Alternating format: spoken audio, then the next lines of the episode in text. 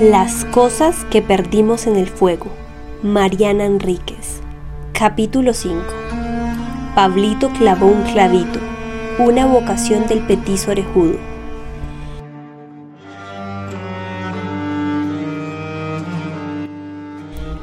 La primera vez que se le apareció fue en la salida de las nueve y media de la noche, la que se hacía en ómnibus. Fue durante una pausa del relato, mientras recorrían el tramo que iba desde el restaurante que había sido de Emilia Basil, descuartizadora, hasta el edificio donde vivía Gilla Murano, envenenadora.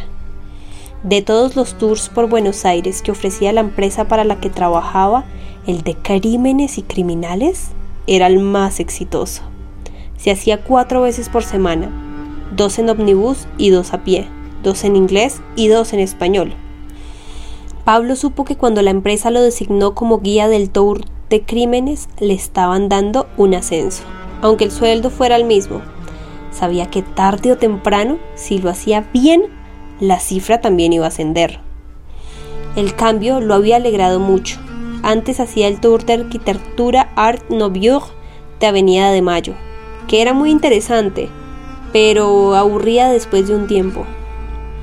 Había estudiado los 10 crímenes del Tour en detalle para poder contarlos bien, con gracia y suspenso, y jamás había tenido miedo ni se había impresionado. Por eso, antes que terror, sintió sorpresa al verlo. Era él, sin duda, inconfundible, los ojos grandes y húmedos, que parecían llenos de ternura, pero en realidad era un pozo oscuro de, idiosidad. El chaleco oscuro y la estatura baja, los hombros esmirriados y, en las manos esa soga fina, el violín, como lo llamaban entonces, con que, lo había con que le había demostrado a la policía sin expresar emoción alguna cómo había atado y asfixiado a sus víctimas y las orejas enormes, puntiagudas y simpáticas de Cayetano Santos Codino, el petiso orejudo, el criminal más célebre del tour, quizá el más famoso de la crónica policial argentina.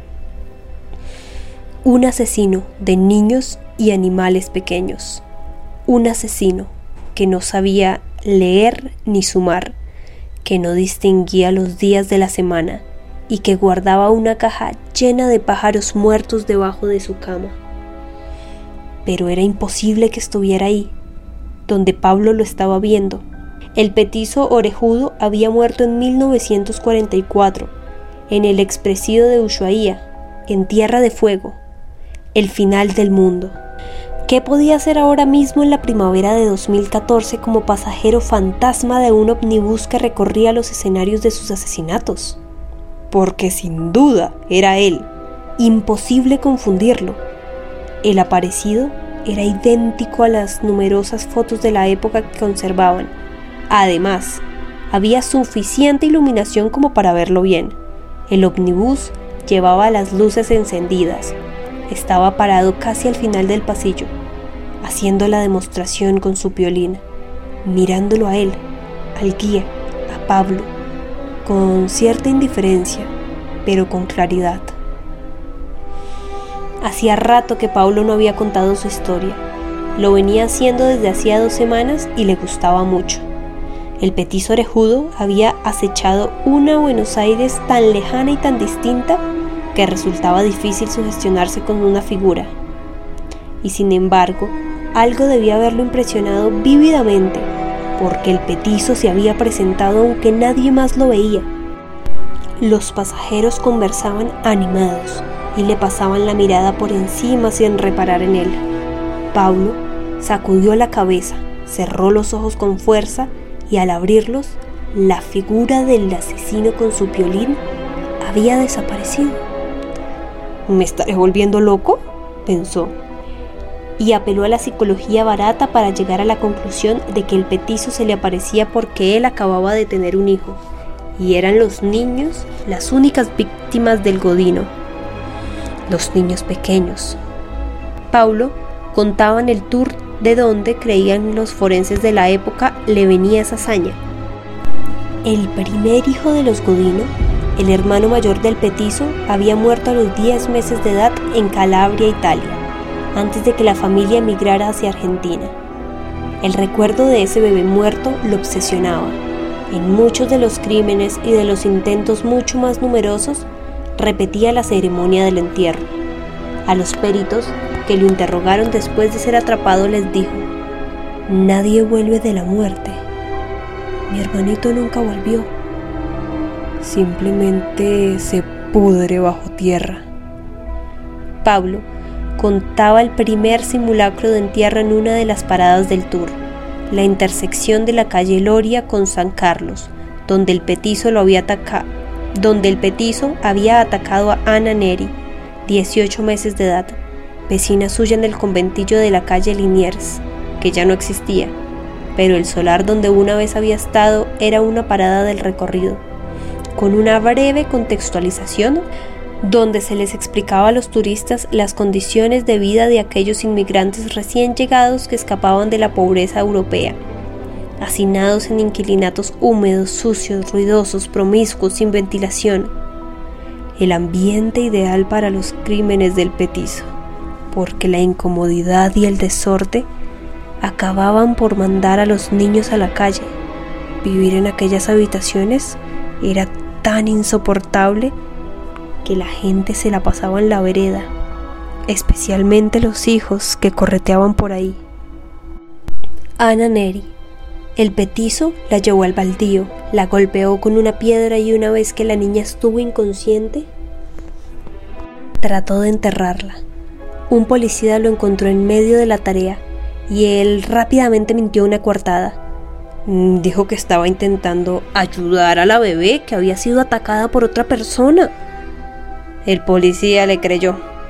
Quizá porque el petiso orejudo también era un niño. Tenía entonces nueve años. Ana tardó seis meses en recuperarse del ataque.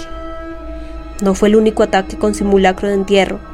En septiembre de 1908, poco después de dejar la escuela y de que comenzara sus aparentes ataques de epilepsia, nunca se terminó de comprobar a qué se debían las convulsiones que sufría el petizo se llevó al niño Severino González hasta un terreno baldío frente al Colegio Sagrado Corazón.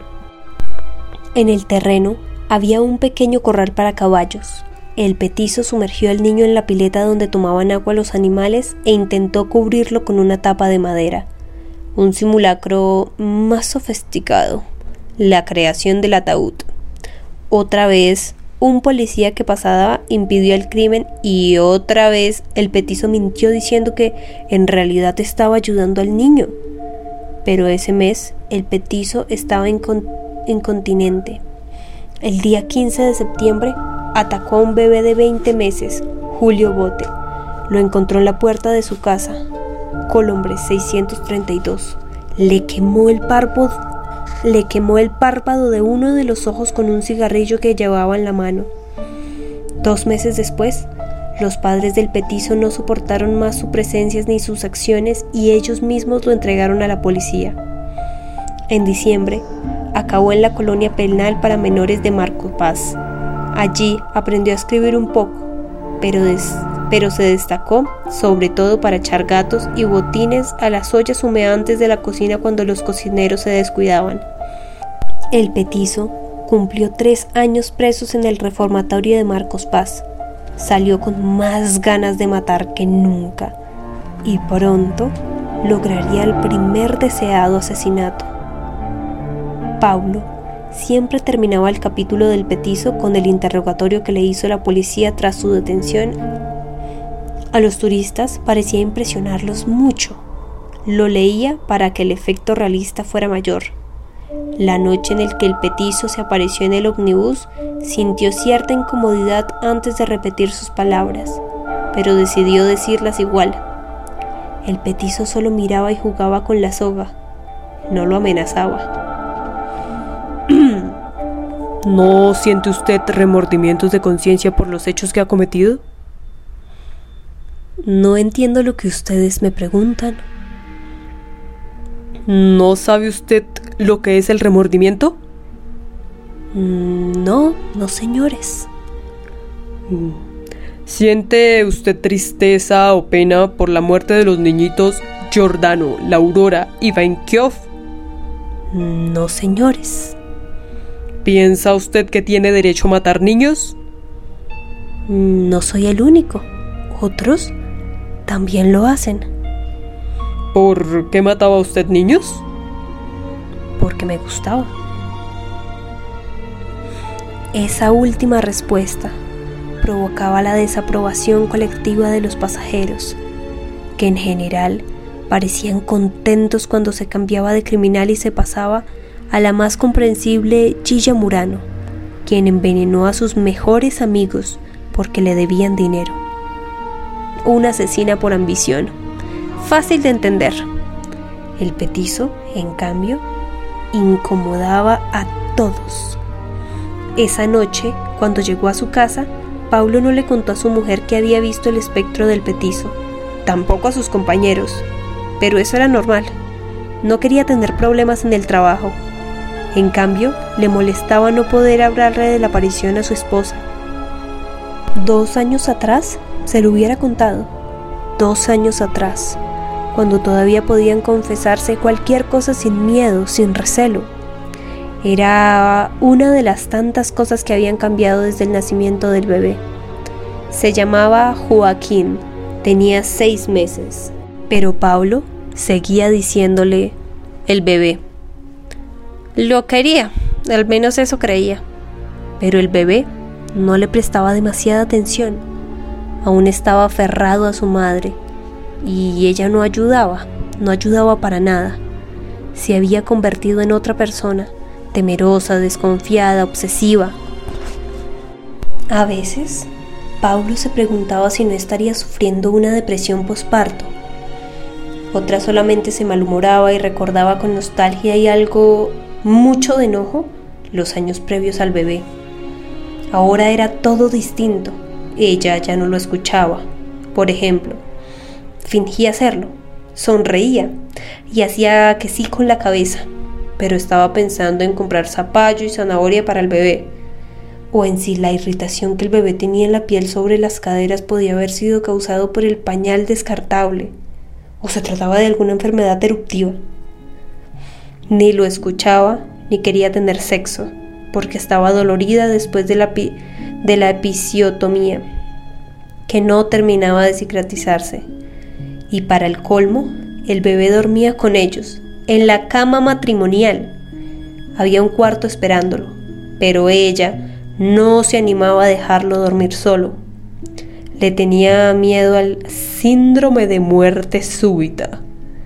Pablo había tenido que escuchar hablar de esa muerte blanca durante horas, mientras trataba en vano de calmarle la ansiedad a ella, que nunca había tenido miedo, que alguna vez lo había acompañado a escalar montañas y había dormido en refugios mientras nevaba afuera.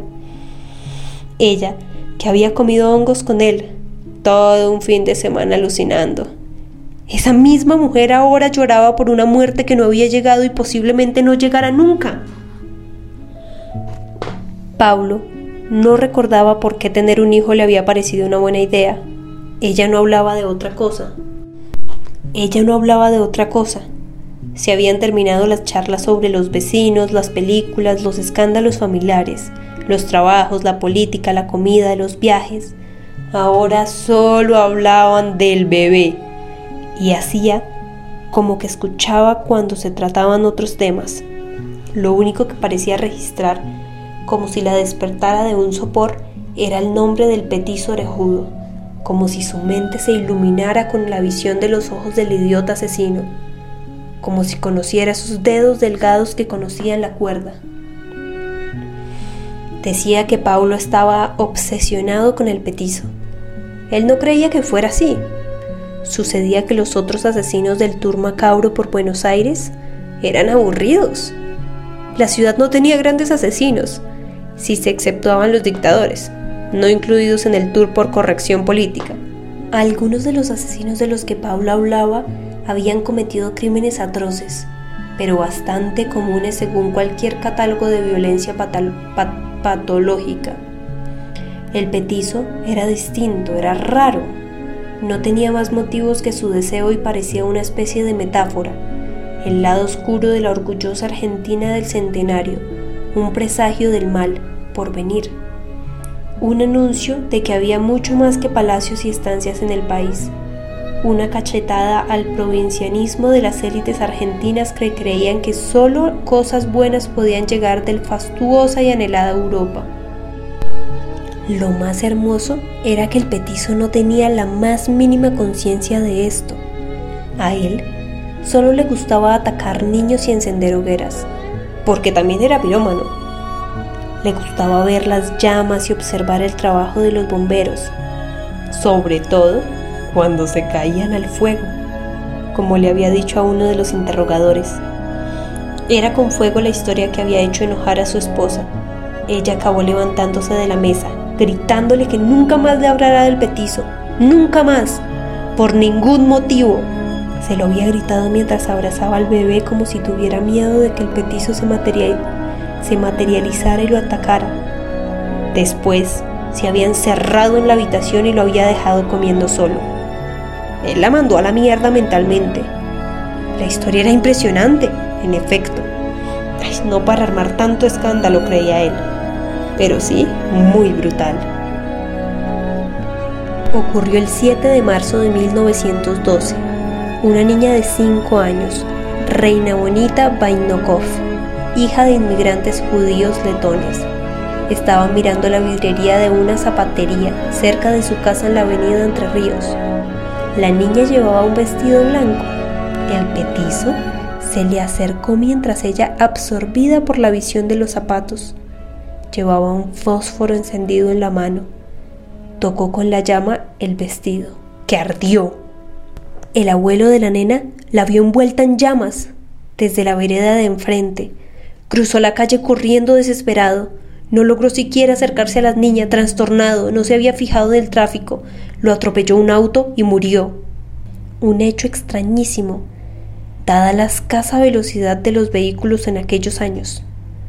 Reina Bonita también murió, pero después de 16 días de dolorosa agonía. El asesinato de la pobre Reina Bonita no era el crimen favorito de Pablo. A él le gustaba, esa era la palabra que remedio. El de Jesualdo llorando de tres años. Sin duda era el que más horror les causaba a los turistas, y a lo mejor por eso le gustaba, porque le resultaba placentero contarlo y esperar la reacción. Siempre espantada de su auditorio. Fue el crimen porque, por el que atraparon al petizo. Además, porque cometió un error fatal. El petizo, como ya era costumbre, llevó a Jesualdo hasta un baldío lo arcó con trece vueltas de cuerda. El chico se resistió con fuerza, lloraba y gritaba. El petizo declaró a la policía que intentó hacerlo callar porque no quería ser interrumpido como en otras oportunidades. Al chico ese lo agarré con los dientes aquí, cerca de la boca, y lo sacudí como hacen los perros y gatos. Esa imagen incomodaba a los turistas que se revolvían en los asientos y decían, por Dios, en voz baja. Sin embargo, nunca le habían pedido que detuviera el relato. Una vez que ahorcó a Jesualdo, el petizo lo tapó con una chapa y salió a la calle.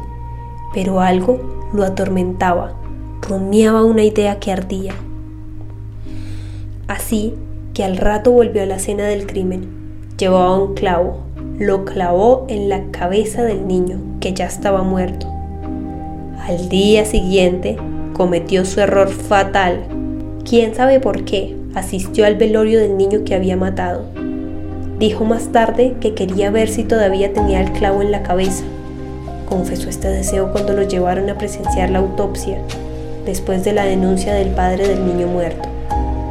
Cuando el petizo vio el cadáver, hizo algo muy extraño se tapó la nariz y escupió como si le diera asco. Aunque el cuerpo todavía no había entrado en estado de descomposición, los forenses, por algún motivo que la crónica policial de la época no explica, lo hicieron desnudar. El petizo tenía una erección de 18 centímetros. Acababa de cumplir 16 años. Ese relato no podía contárselo a su mujer.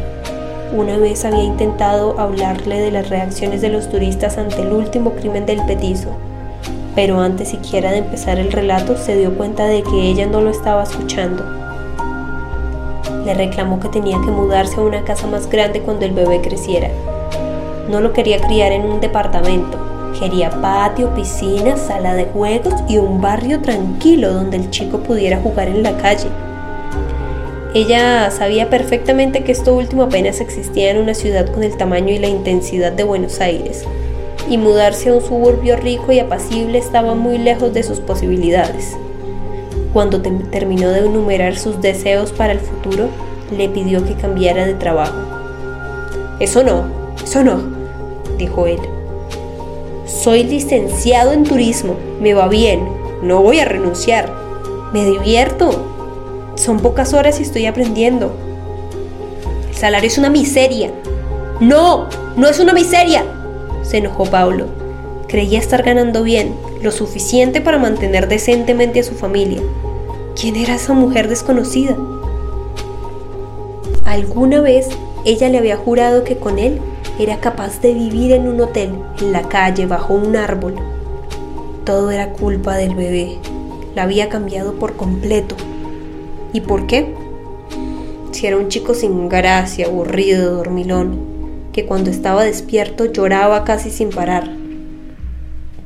¿Por qué no trabajas vos si querés más plata? le dijo Paulo a su mujer. Y ella pareció erizarse. Gritó como si se hubiera vuelto loca. Gritó que tenía que cuidar al bebé. ¿Qué pretendía él? ¿Abandonarlo con una niñera? ¿Con la loca de su madre?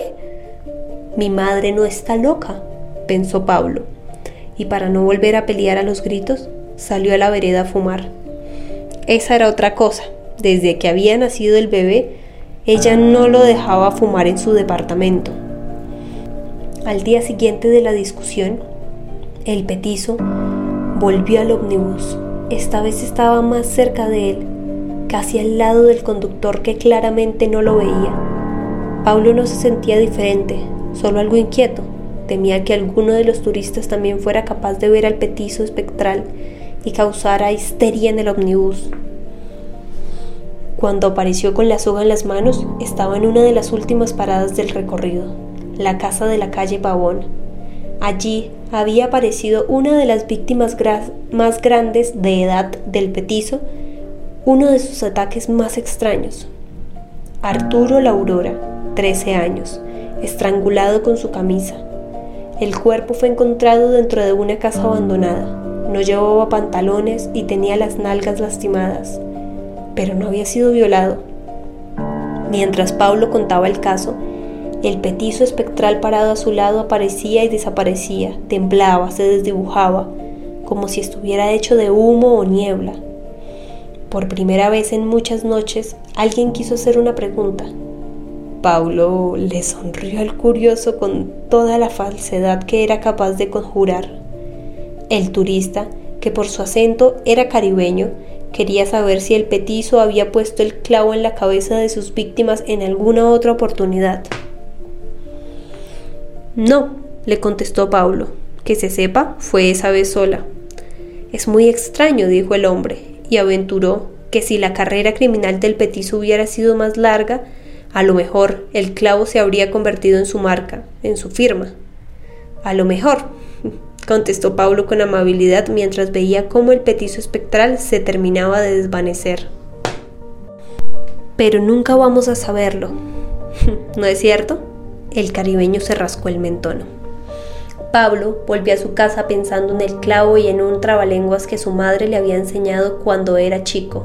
Pablito clavó un clavito, ¿Qué clavito clavó Pablito? Un clavito chiquitito. Abrió la puerta del departamento y se encontró con la escena habitual de los últimos meses. El televisor encendido, un plato con dibujos de Ben 10 y restos de zapallos, una mamadera medio vacía y la luz de su habitación encendida. Se asomó a la puerta. Su mujer y su hijo dormían en la cama juntos. Sintió que no los conocía. Paulo caminó hasta la habitación que él mismo había decorado para su hijo antes de que naciera. Estaba tan vacía que le dio frío. La cuna inmóvil estaba oscura, parecía el cuarto de un chico muerto, conservado intacto por una familia de duelo. Paulo se preguntó qué pasaría si el chico se moría, como parecía temer su mujer. Mm, sabía la respuesta. Se apoyó en la pared vacía, donde varios meses atrás, siempre antes del nacimiento, antes de que su mujer se transformara en otra persona, había planeado ubicar un colgante, un universo que giraría sobre la cuna del bebé para entretenerlo por la noche. La luna, el sol, Júpiter, Marte, Marte y Saturno, los planetas y los satélites, y las estrellas brillando en la oscuridad. Pero nunca lo había colgado porque su mujer no quería que el bebé durmiera ahí, y no había forma de convencerla. Tocó la pared y se encontró con el clavo que seguía esperándolo. Lo arrancó de un tirón seco y se lo metió en el bolsillo. Pensó que resultaría un gran golpe de efecto para su relato. Lo sacaría de su bolsillo justo cuando contara el crimen del niño Jesualdo llorando. En el momento preciso, cuando el petizo volvía y lo clavaba en la cabeza del chico ya muerto. A lo mejor, algún turista ingenuo hasta creía que se trataba del mismo clavo, perfectamente conservado 100 años después del crimen. Sonrió, pensando en su pequeño triunfo, y decidió acostarse en el sofá del living, lejos de su mujer y su hijo, con el clavo entre los dedos.